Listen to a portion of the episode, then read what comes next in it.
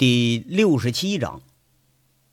上回咱们说到啊，杨伟无意之中得到了让他欣喜万分的消息，佟思瑶他没事儿。不但说没事儿，人家是压根儿就没事儿，而且就在凤城呢。这瞬时间就觉着全身都轻松了。谣言出现的时候，杨伟或许在内心深处一直觉着有点愧疚，是对佟思瑶受自己牵连而感觉到了愧疚。这个警察。他先是朋友，然后又是情人，或许双方彼此的依恋都已经是暗生了几分。知道他没事儿，杨伟啊，还真就轻松了。话说这一夜夫妻百日恩，那好歹俩人他也有过一夜，那不是吗？这个女人虽然说霸道了一点儿哎，暴力了一点儿有时候比自己还强势，但是那一夜让杨伟变长温柔之后，多多少少有了点欲罢不能的感觉。这片刻的轻松之后啊，马上又紧张了。联系到佟思瑶的身份，从省城到潞州，再到凤城，除了毒品案件，他不会有其他的事儿。再联系到武立民他们以前说的一些事儿，顿时心里就一惊，奔上楼去就叫武立民出来了。众人不解之下，却也是不敢多问。武立民被拉着进了杨伟的房间，杨伟砰的一声关上了门，细细的一说一分析。连武立民他也心虚了，在杨伟的安排之下，插上自己在凤城用的手机卡，打了几个电话。这是试探性的电话，第一个打不通，第二个电话没人接，等到第三个电话过了很久才有人接，但是杨伟没让他说话，马上按掉了关机，拔了手机卡，来了一把给他撅断了，然后正踩在脚底下，盯着不解的武立民就跟他说：“小武啊。”你在凤城，你到底干过多少？是不是还有隐瞒的什么事儿啊，哥？那这我哪记得清啊？一个月能出个一两件货，有时候出三件。那大件的是一千颗整，小件的也有六百多颗。那我也说不清啊。小五翘着眼角，丝毫不觉着有什么不对。他有点诧异的看着杨伟：“ 哎呀，你这个蠢货呀！”那一件就能关你好几年了，你还一个月好几件？杨伟不跌的扇了这个武立民脑袋一巴掌，小武却是不敢发作。又听杨伟问了：“凤城有几个人从你手里头提货呀？”“那有有好几个呀，天上人间的老高，小香港的窦老二，梦苑的肥仔，他都从我这拿货呀。一年多了，也没什么事啊。”武立民一边说一边有点不解的摇摇头：“你说这电话他从来不关机呀，今儿这是怎么的了呢？你个傻逼！你是警察等着调你上钩呢。那省缉毒大队在潞州市扫荡了一遍了，现在正在凤城抓涉案的人呢。我说你小子啊，你跟谁扯一块不行啊？怎么着就跟那个刘宝刚你扯一块去了？这要是不抓你，那才见了鬼呢！”杨伟恨恨地说着。那怪不得佟思瑶一直暗示不让自己再回凤城了。看来这群混球啊，这两年犯的事儿可是真不少。但是你说真要是放到这地步上，那他又怎么能放得下呢？哥，那年你不是被关看守所里了吗？完了，我们几个在锦绣混饭。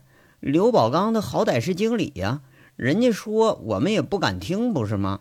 完了，再说你你卖这玩意儿，确实他挣钱快。完了，我我我就这武立民一边说一边眨巴着眼睛看杨伟，那眼色不善，马上住口了。有道是说呀，贼船这个东西，你是上去容易下来难。这么高利润，你这一沾上，别人拉你下来，你都不想下来了。哎呀，算了，两条路你自己选吧。啊，要不呢你自首，要不你就跑路。你想怎么办呢？哥，这事儿。没那么厉害吧？警察还真就摸上门来了。武立民多少有点不太相信杨伟的话。哎呀，小武啊，你是真是不知道天高地厚啊！卜离知道怎么被抓的吗？根本就一点征兆都没有，在高速路收费站被一群特警就给摁死了。等警察要摸到你家门上，那就晚了。现在潞州一出事儿省缉毒总队又去凤城去了。这是能干什么去啊？除了揪你们，那就不可能说有第二件事。这电话没开的啊，估计是给揪走了；就是开着的，我想啊，八成也是引人上钩呢。我刚刚啊打电话问邢队长了，刘宝刚已经上了通缉令了，你又是他的下线，这一年多来走的货可不在少数。你是怎么着？你你等着警察铐上你啊，你才知道哭啊啊！还没那么厉害。哎呀，卜离啊，这次我怕他最轻都得是个死缓，能不枪毙那就是上辈子烧高香了。凤城，你这回是回不去了。杨伟说话的语气是有点恨铁不成钢的意思。刘刘刘刘宝刚上上通缉令了。武立民瞪着眼睛惊叫了一声，他马上反应过来：“哥哥哥，我可不想坐牢啊！我我害怕呀！”武立民呐，真是心虚了。要说别的他不信，但是这位大哥他还是相信的。大哥把这一帮人带着走到了现在。不管是跟警察斗，还是跟其他的团伙斗，从来就没出过什么事儿。这样的权威，那那是这是没人质疑的。手机，杨伟把手伸出来，武立民赶紧把手机交给了杨伟。杨伟把小五的手机卡拔出来，给掰断了，又还给了小五，插上这已经换过的卡。这杨伟还是不放心啊，翻查着小五的电话，嘴里问他：“这几天跟谁打过电话呀？”啊，没有，就跟五元通过两次电话，原来的号码没用，这号码是你给我的号码。武立民在这讪讪的回答着：“哎，那就好啊。现在呀，警察暂时发现不了你，小五啊，丑话我是可给你说到前头啊。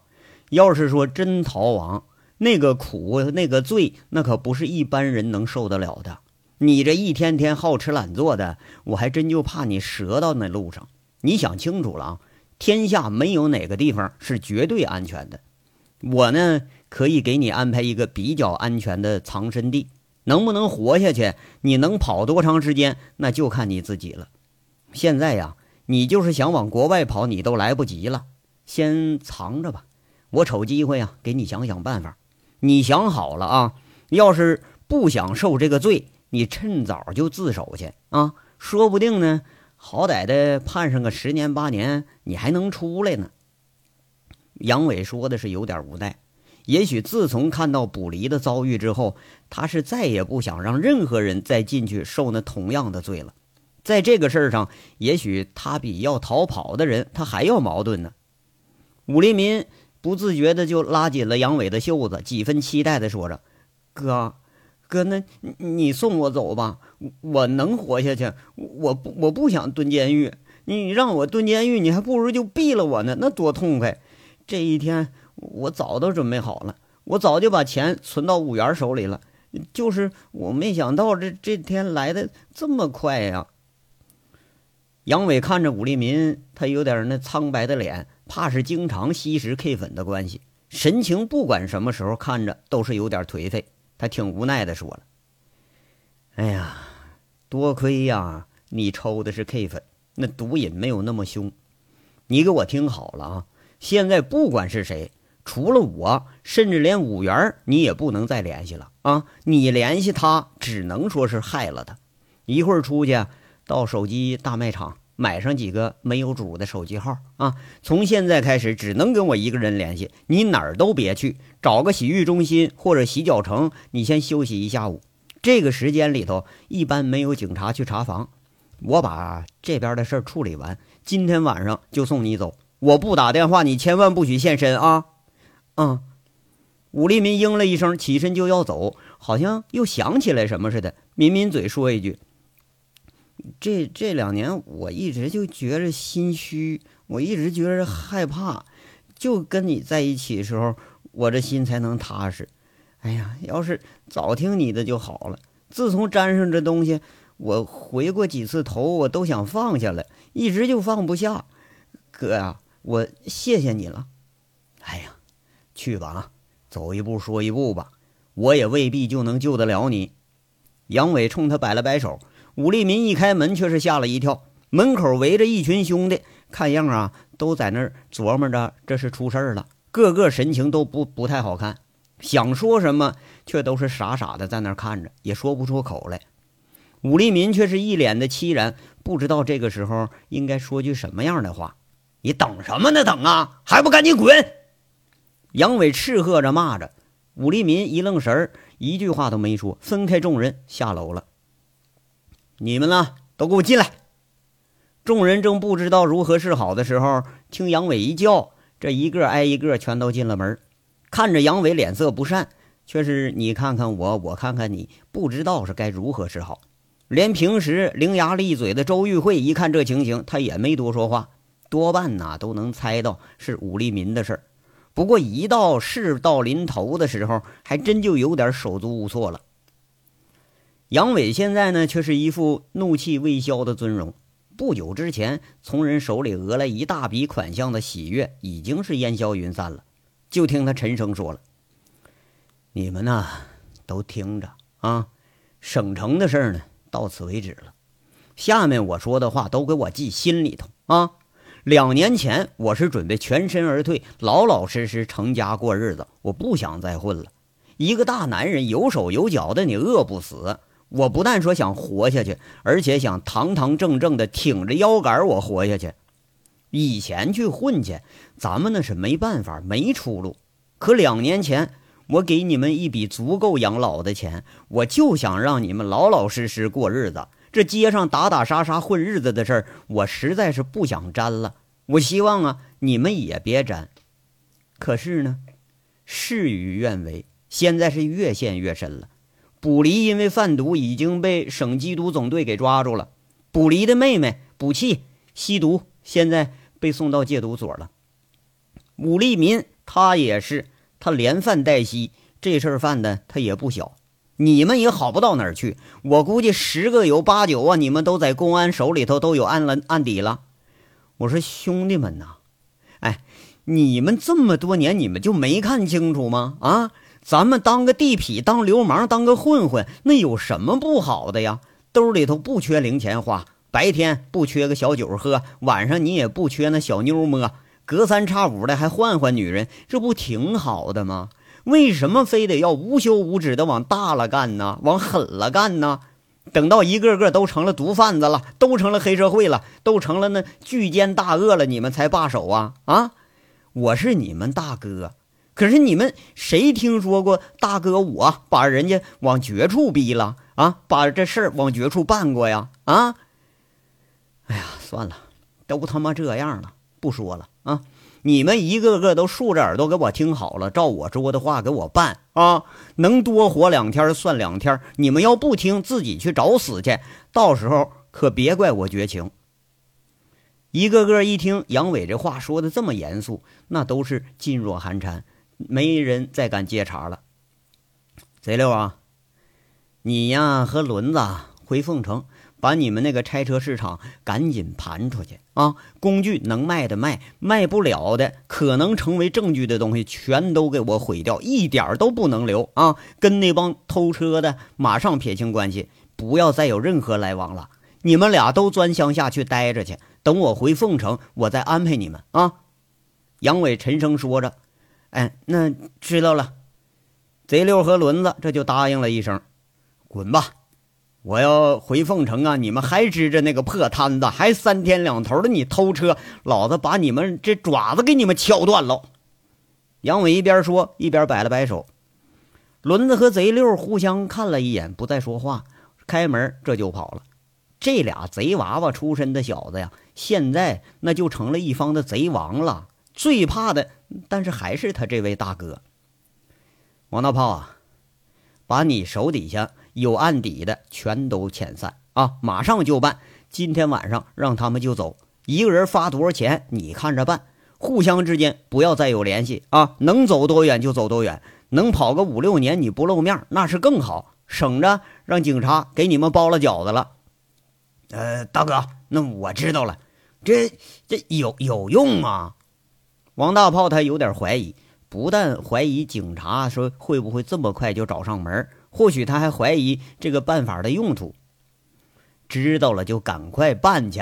我原来以为啊还得个几天的功夫，现在看来啊能快就快啊！这帮小子放哪儿那都是个地雷，千万别让他们扎堆儿啊！不扎堆儿，他们单个人成不了气候。他们没事儿你就没事儿一分散了，警察没有那么大精力满世界去抓人去。先把人呐都给他散开送走，剩下的事儿咱们随后再说。这个杨伟啊，对王大炮多多少少那还是有几分客气的。大炮看了一眼，也是没说话，咂巴着嘴儿，这就出门了。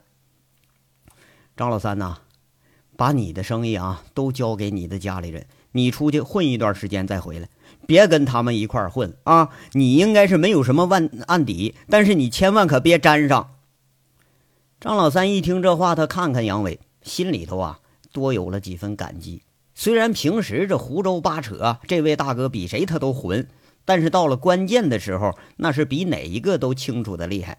他深深鞠了一躬，说一句：“那谢谢大哥了啊，去吧啊，金刚啊，你回沁山，回到牧场，你就跟着七叔啊，该收山货收山货，就别再出来了。谁叫你，你也不许出来，老老实实当农民。你听着了吗？”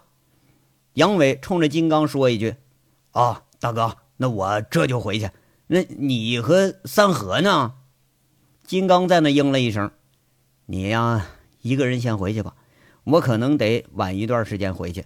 跟七叔七婶啊，你就说我筹钱去了啊，其他什么都别说，趁早走吧。坐车到云城，让牧场在云城那个销售门市部给你找个呃顺顺路的车啊。”杨伟一边说，这口气一边就缓和下来了。哎。金刚是吃一堑长一智，他对这位大哥现在可是深信不疑了，什么都没再说，掉头就走。三河，杨伟喊了一声，那傻不愣登坐着的秦三河闻声一下站起来了，脸上笑着，嗡声嗡气的叫了一声：“啊，哥，呃，在这儿呢。”知道让你干什么去吗？杨伟口气这回是缓和了很多。啊，那个我知道。秦三河怕是跟杨伟啊相处的时间长了，心有灵犀了，使劲点点头，说了：“我去看气儿去。”秦三河，一说到这个补气，他脸上有几分兴奋，眼珠子还亮了几亮。杨伟吸了吸鼻子，神色有点黯然，自言自语的说着：“哎呀，卜离呀，没白认你这个兄弟。去吧，把这个带上啊，顺便呢，你去看看林姐去。”多买点东西，谢谢人家啊！上次人家还帮咱们忙，给找个戒毒所呢。路上都小心点啊！出门在外呢，该花钱的你千万别省着。看着杨伟放在桌上的那是一张银行卡，秦三河喃喃的就说了：“哥，我有钱，我卖了几条成年的狼狗了，我这还有存的呢。你的呀，就是你的，我借你的，这是啊。”密码呢是卡号的第七位到第十二位，拿着吧。话说这秦三河他是从来都不知道客气，推辞一句，一看杨伟不要，伸手就塞兜里了，说一句：“哥呀，那我先走了啊，你去吧。完事儿了之后马上回沁山啊，要不你就回老家，谁叫你你都不许出来啊。”嗯，那行嘞。杨伟说完之后，秦三河答应一声，这也出门了。杨伟的雷厉风行这作风啊，那当是如此，来得快，散得快。没成想是这么个结局。周玉慧看着收拾东西的杨伟，心下有点愤愤，独独的，你说就把自己给漏了，连一句话都没安排。等了半天了，却只见杨伟在细细的收拾那一摊子收集的资料啊，相机呀、手机、笔记本电脑和一些小东西，有一些吧，那个周玉慧认得出来是靳聚财的东西。杨伟，我昨天说话，你是不是生气了？周玉慧小心翼翼在这问着。昨天对杨伟的做法是大表异议啊。周玉慧不知道杨伟他会怎么想，不过那番话之后，连他也觉着这心里不是很舒服。哼，生气？你值得我生气吗？杨伟不冷不热的说一句，手却是没停。周玉慧一下被这句话给噎住了。略一思索呀，却是不敢在杨伟的火头上，他他再再闹，静静的说着：“那好吧，我知道你讨厌，我是对你的做法有意见，我保留我意见。不过我们还算是朋友吧？你这点度量都没有啊？度量？我要度量干什么呀？啊，你呀也可以收拾东西回去了。作为朋友，我劝你一句：你想成为富人，我不拦着你。你挣多少钱，我也不眼红。可是你干的这个生意啊，掂量掂量自己那个分量，你够不够？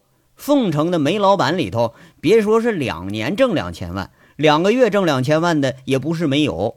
可是人家那个底子撑得住折腾，没人敢说什么话，上上下下都有人护着，那还真就是没什么问题。可是你呢？啊，不要以为你是机遇好，这灰姑娘一夜之间就能变白天鹅了，没到宰你时候呢。啊，这时候是因为你还不够肥。杨伟一边说话，连眼睛都没抬起来看他一眼。好，好，好，我们不争吵了，也不要纠缠在这个事儿上。我就问你一件事：武立民到底出什么事儿了？能帮上的忙，我说不定也能帮帮他。周玉慧在这又打听一句，杨伟心下一动啊，抬眼很诧异的看着周玉慧，有点奇怪。这个时候啊，周玉慧居然还在关心着武立民。他想想就说一句：“呃，没出什么事儿，可能出事儿，可能。”一个可能就让你这么兴师动众，把你朝夕相处的兄弟一个个就训训的那是灰头土脸的。周玉慧反过来开始教训上杨伟了：“你懂个屁呀！啊，你进去蹲过几天呢？我离开部队六年多，我有三个年都是在看守所过的。等你觉察到有危险，那就什么都晚了。我告诉你啊，佟思瑶没事儿。”前段时间咱们忙活的时候，他正在潞州抓毒贩子呢。现在转道去凤城了。你说他去了能有什么好啊？武立民这个货源上家他就是刘宝刚，刘宝刚现在上通缉令了。你说小武他有事没事？杨伟一边收拾东西一边跟他说着：“真的呀。”周玉慧惊的是两眼圆睁，看看杨伟也不搭理他。周玉慧有点紧张，就问着：“那你准备怎么办呢？”送他跑路呗，那还能怎么办呢？我总不能说我亲自把他给送监狱去吧？杨伟骂骂咧咧说一句：“这已经打好包了，看样也是准备上路了。”杨伟，我我能做点什么呀？周玉慧一看杨伟起了身，有点凄凄哀哀的，也站起来了。乍来的消息让他也觉着这心里头没了主意了，但是啊，对这些人的关切之情呢还是有的。你呀。老老实实回凤城，就当什么都没发生，什么也不知道。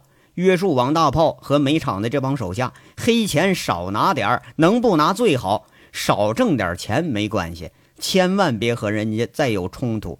既然说你不愿意把那生意盘出去，那就想办法分散注意力，最好找一个有实力、有关系、有后台的合作经营伙伴。